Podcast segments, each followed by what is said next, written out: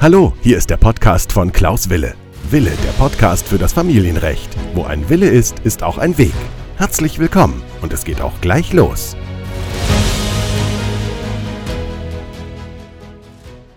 Herzlich willkommen zu meiner neuen Podcast-Folge. Mein Name ist Rechtsanwalt Wille und ich freue mich, dass ihr wieder dabei seid.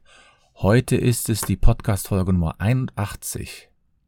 Mein Titel dieser Folge lautet heute, warum die häufigsten Trennungs- und Scheidungsgründe rechtlich kaum Auswirkungen haben. Dieser Titel mag vielleicht etwas überraschen, doch ich beziehe mich hier auf eine Untersuchung einer dänischen Universität, und zwar der Universität Kopenhagen, die intensiv die Gründe für eine Scheidung untersucht haben.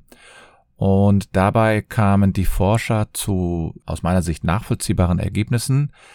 Und ich habe mal versucht herauszufinden, wenn man diese Gründe nun als Trennungs- und Scheidungsgründe wirklich akzeptiert, haben sie überhaupt rechtlich eine Konsequenz und wenn ja, in welcher Weise? Also für alle diejenigen, die getrennt leben oder kurz vor der Trennung sind und wissen wollen, welche Scheidungs- oder Trennungsgründe überhaupt eine Relevanz haben, also wirklich eine rechtliche Relevanz, für die ist heute diese Podcast-Folge. Also wenn Sie wissen wollen, ob Ihr Trennungs- und Scheidungsgrund eine Relevanz hat, dann bleiben Sie dabei. Und wie so häufig möchte ich euch in den nächsten Minuten, ich sage mal, so eine, eine kleine Anleitung und Übersicht geben, die dazu dienen soll, um rechtssicher eure Scheidungs- und Trennungsverfahren vorzubereiten.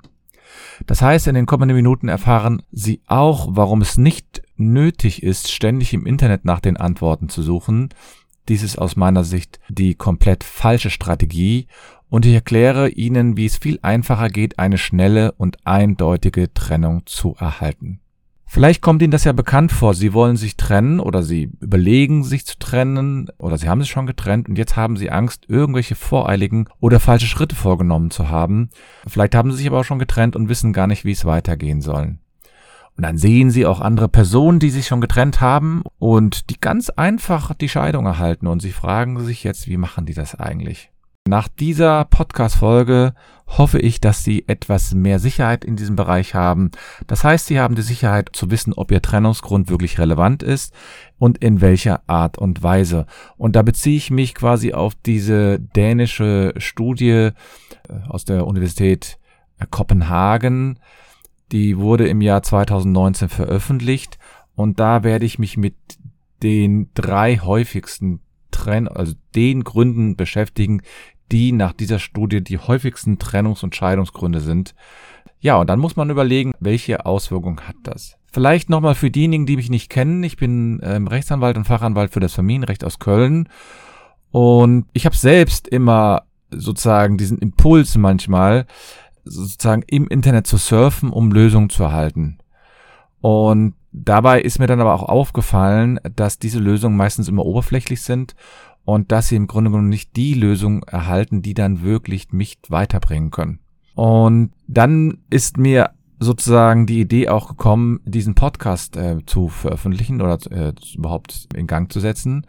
Den Podcast gibt es ja jetzt schon seit, ich würde mal sagen, anderthalb Jahren. Und heute möchte ich Ihnen die drei häufigsten Trennungsgründe näher präsentieren. Und da möchte ich Ihnen vielleicht auch schon ja, ich nenne es jetzt mal, einige Fakten präsentieren, die man vielleicht gar nicht so auf dem Schirm hat. Denn seit 1977 müssen die Ehepartner, zumindest in Deutschland, keine richtigen Gründe für die Erscheidung angeben. Das bedeutet auch, dass ein Familiengericht im Grunde genommen den wahren Grund für eine Trennung überhaupt nicht kennenlernen muss, sondern sie müssen eigentlich nur wissen, dass man sich getrennt hat und seit wann man sich getrennt hat. Und ich werde dann immer wieder gefragt, ja, aber hat es gar keine Auswirkung, wenn es bestimmte Scheidungsgründe gibt? Dann werden natürlich immer so diese Klassiker genannt, Betrug, ne, und sowas. Aber Betrug ist erstaunlicherweise gar nicht unter den Top 3 der Scheidungsgründe oder Trennungsgründe, sondern kommt nach der Studie, glaube ich, erst auf Platz 4 oder 5. Und da werde ich mich ein bisschen damit beschäftigen, welche die ähm, drei häufigsten Gründe sind. In der Untersuchung der Universität Kopenhagen hat man sich intensiv über die Trennungs- und Scheidungsgründe ja sozusagen auseinandergesetzt, damit beschäftigt, diese untersucht Und die Forscher und Forscherinnen haben dazu über 2300 Scheidungen von Dänen und Däninnen untersucht und haben dann herausfinden wollen, ja, was sind eigentlich nach Auffassung dieser Be Beteiligten, dieser Befragten der häufigste Grund für eine Scheidung oder für eine Trennung. Und dabei waren natürlich Mehrfachnennungen immer möglich. Diese äh, Studie ist im Jahr 2019 veröffentlicht worden. Vielleicht sagte ich das schon, dann wenn nicht, dann wiederhole ich es nochmal. Und da hat man sich dann intensiv auseinandergesetzt. Und die Befragten sollten dort angeben, was aus ihrer Sicht der häufigste Grund war für die Scheidung oder für die Trennung. Und der allererste äh, Grund, der, aller, der häufigst genannte Grund, und zwar fast die Hälfte der Beteiligten, hat dies so geäußert. Diese Teilnehmer haben ja als Scheidungsgrund gesagt, dass es sozusagen ein Mangel an Liebe und Intimität vorhanden gewesen ist in der Beziehung. Das muss jetzt nicht nur im, im Grunde genommen der, ich nenne es jetzt mal sexuelle Bereich gewesen sein, sondern es geht da auch wirklich um intensive gemeinsame Momente. Ja, und das ist natürlich schon mal etwas, was ich auch zumindest aus meiner Erfahrung heraus zumindest bestätigen kann, dass viele Frauen, aber auch Männer sagen, ja, wir hatten im Grunde genommen keine gemeinsame Zeit mehr, wir hatten überhaupt keine gemeinsame, ich nenne es jetzt mal exklusive Zeit, so dass wir uns aufeinander eingelassen haben. Und immerhin 47 Prozent der Befragten aus dieser dänischen Studie, die ich auch unten in den Shownotes dann später zitieren werde, zumindest ein Link, wo man genauere ja, Mitteilungen bekommen kann, die haben genau diesen Grund als Scheidungsgrund und als Trennungsgrund genannt. Und das ist im Grunde genommen aus meiner Sicht jetzt auch nicht ganz überraschend. Ne? Das ist, sagen ja viele, dass irgendwann mal diese Liebe und Intimität dann immer weiter absinkt. Aber kurz dahinter war auch schon äh, der zweite Grund, und zwar 44 Prozent der äh, Beteiligten gaben an, für die Trennung sei der Mangel an Kommunikation verantwortlich. Und auch diesen Grund höre ich in meiner Praxis häufig, dass man sich nichts mehr zu sagen hat, dass man nicht mehr miteinander sprechen kann, dass man überhaupt keinen Austausch mehr hat, dass man quasi nur noch nebenher lebt. Das ist aus meiner Sicht kein ungewöhnlicher äh, Scheidungs- und Trennungsgrund. Und wenn man das natürlich mal zusammenzieht, also die, die, Teilnehmer konnten mehrere Gründe angeben, da meine ich, wird wahrscheinlich das eine oder andere dann schon bedingen. Das heißt, wenn es keine Kommunikation mehr gibt, wird wahrscheinlich auch weniger Liebe und, und Intimität geben. Zumindest in den meisten Beziehungen könnte ich mir das vorstellen. Und bevor ich jetzt gleich den dritten Grund nenne, möchte ich gerne nochmal auf meine äh, Facebook-Gruppe hinweisen. Die Facebook-Gruppe heißt Familienrecht Neue Wege gehen mit Klaus Wille. Und äh, da gehe ich ein bisschen anderen Weg. Sozusagen, ich gehe nicht den typischen Weg, ähm, wie man ja sich einfach scheiden lässt oder trennen lässt und so weiter, sondern ich gucke auch mal über den Tellerrand hinaus. Ich hatte neulich zum Beispiel ein, eine Darstellung oder ich weise auf bestimmte Urteile hin, die aber jetzt nicht zwingend nur was mit Familienrecht zu tun haben. Ich weise auf Studien hin, auf besondere Erfahrungen, auf vielleicht neue Gesetzgebungsinitiativen. Aber dort wird auch diskutiert. Ich habe einmal in der Woche ein Live, wie auch jetzt in diesem Mittwoch, werde ich live in der Facebook-Gruppe gehen. Also jeder, der das möchte, ist herzlich eingeladen. Und da muss man ein paar Fragen beantworten, damit ich ungefähr abschätzen kann, ob ihr wirklich in dieser Gruppe richtig seid. Und dann könnt ihr auch an diesen Aktionen dran teilnehmen. Ja, heute lautet ja der Titel dieser Podcast-Folge, warum eine der häufigsten Trennungs- und Scheidungsgründe rechtlich kaum Auswirkungen hat. Denn äh, wenn man jetzt sich mal diese beiden Gründe schon anschaut, dann wird man natürlich äh, sehen oder schon bemerken, dass das rechtlich kaum haltbar oder fassbar ist. Das heißt, da wird man einfach in einem Scheidungstermin mitteilen müssen oder einem Scheidungsverfahren, ja, dass man sich getrennt hat und dass man die Ehe nicht mehr aufrechterhalten will und damit sind die Themen dann auch wirklich schon erschöpfend erörtert. Das Gericht interessiert sich in der Regel nicht dafür, was der konkrete Trennungsgrund oder Scheidungsgrund ist, sondern es, das Gericht interessiert sich nur, ob es eine Trennung gibt und ob man noch der Ehe eine Chance gibt. Und dabei muss man natürlich auch berücksichtigen, dass, dass es manchmal auch so ist, dass der eine Teil der Beziehung sich quasi entliebt hat oder keine Lust mehr auf den anderen hat oder auf die andere. Da meine ich eben, das kann dann eben, da kommen dann so diese Verletzungen hervor, wenn man das nicht richtig verarbeiten kann und damit umgehen kann. Und ich sehe ja auch immer in den Facebook-Gruppen, ich bin bei einigen Mitglied, wie verletzt dort einige sind, wie, wie, auch, wie, wie hart und brutal die miteinander auch zeitweise umgehen.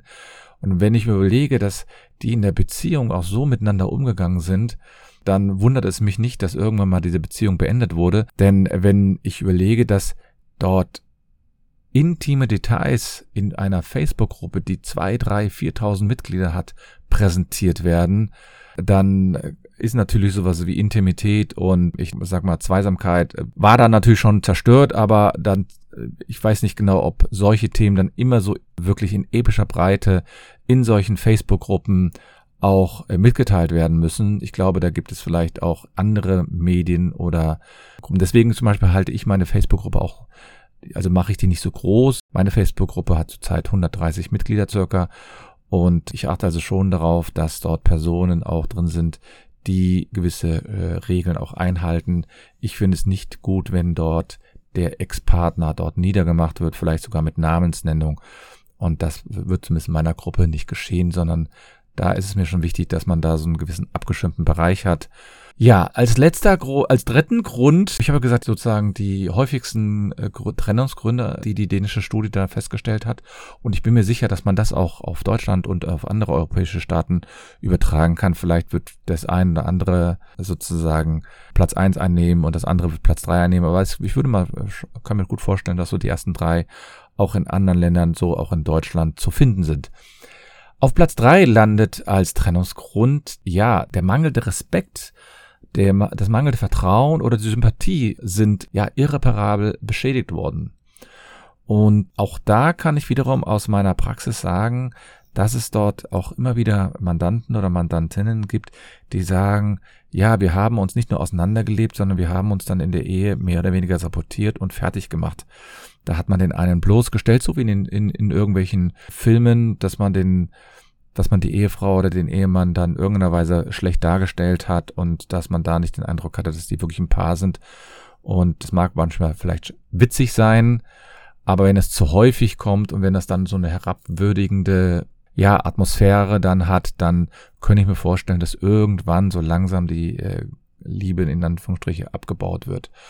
Und deswegen landet auf drei, ja, dieser Grund. Und daran sieht man, dass im Grunde genommen die häufigsten, zumindest wie man sagt, einer der häufigsten Gründe, der genannt wird, zum Beispiel der Seitensprung oder Betrug, der ist gar nicht unter die ersten drei genannt worden, sondern der wird natürlich, hat natürlich eine Rolle. Und ich kann mir auch vorstellen, dass der vielleicht kumulativ mit den anderen also auch zusammenhängt, aber ähm, viele Ehen und viele Trennungen kommen zustande, weil diese drei Trennungsgründe irgendwie auftreten. Und dann stellt man sich natürlich schon die Frage, ja, welche Auswirkungen haben diese Trennungsgründe eigentlich jetzt im rechtlichen Sinn?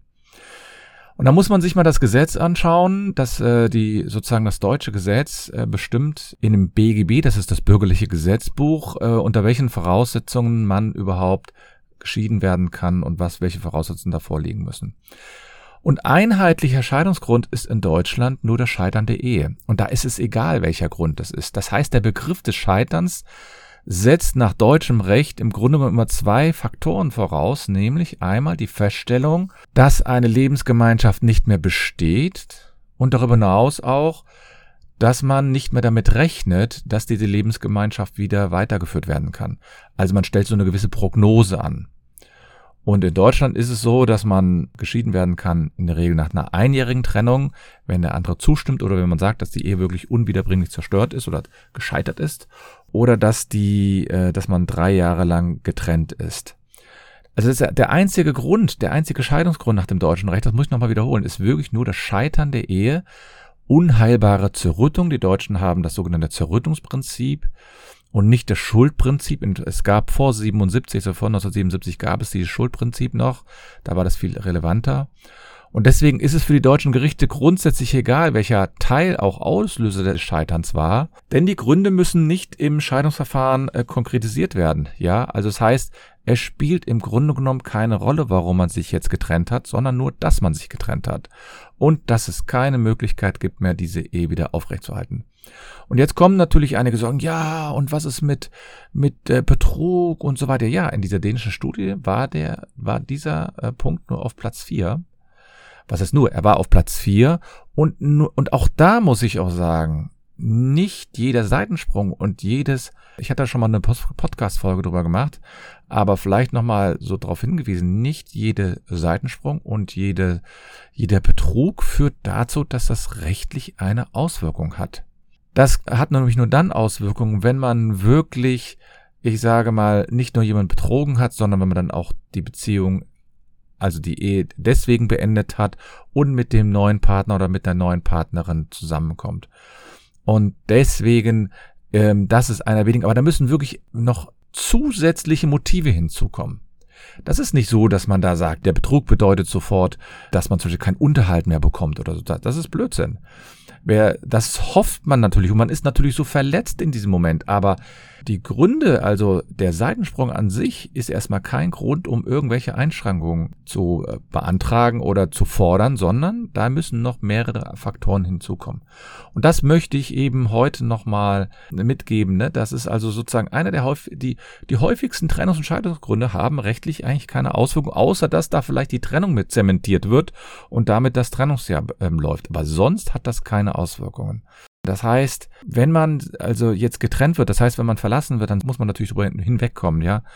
Und muss natürlich Methoden finden, wie man da mit klarkommt. Aber ich, das kann man aus meiner Sicht nur ganz schlecht in einem Scheidungsverfahren sozusagen abarbeiten, denn das Scheidungsverfahren hat ganz andere Voraussetzungen und das, da geht es wirklich nur um die Zerrüttung. Das heißt, wenn ein Mann eine Frau betrogen hat und die Frau ist so verletzt, dass sie sich dann von ihm trennt, was man natürlich nachvollziehen kann, dann bedeutet das jetzt nicht, dass irgendwelche anderen Auswirkungen dadurch kommen. Das heißt das nicht, dass der Mann noch mehr Unterhalt zahlen muss oder dass er sie in irgendeiner Weise entschädigen muss. Das ist nicht der Fall. Genauso auf, auf der anderen Seite, wenn die Frau den Mann betrügt.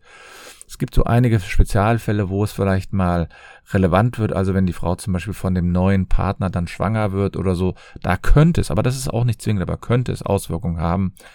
Aber sonst sind diese Scheidungsgründe rechtlich relativ bedeutungslos, außer dass es eine auf der persönlichen Ebene ist, eine Verletzung, die verständlich ist. Da ist aber sozusagen das Scheidungsverfahren nicht das ideale Mittel, um damit sozusagen sich zu beschäftigen. Und manchmal habe ich den Eindruck, dass einige Personen in den Scheidungsverfahren im Grunde ihre ganzen Verletzungen äh, in dem Scheidungsverfahren abarbeiten. Insbesondere dann, wenn noch Kinder da sind, dann wird das Kind, werden die Kinder als Druckmittel angesetzt. Ja, ich hatte ja schon gesagt, ich bin seit 20 Jahren Rechtsanwalt, seit ich weiß nicht wie lange schon Fachanwalt für Familienrecht. Ich halte Vorträge, ich äh, schreibe sozusagen öffentliche Beiträge in, auf irgendwelchen Online-Portalen und da ähm, auch auf sozusagen auch Fachartikel.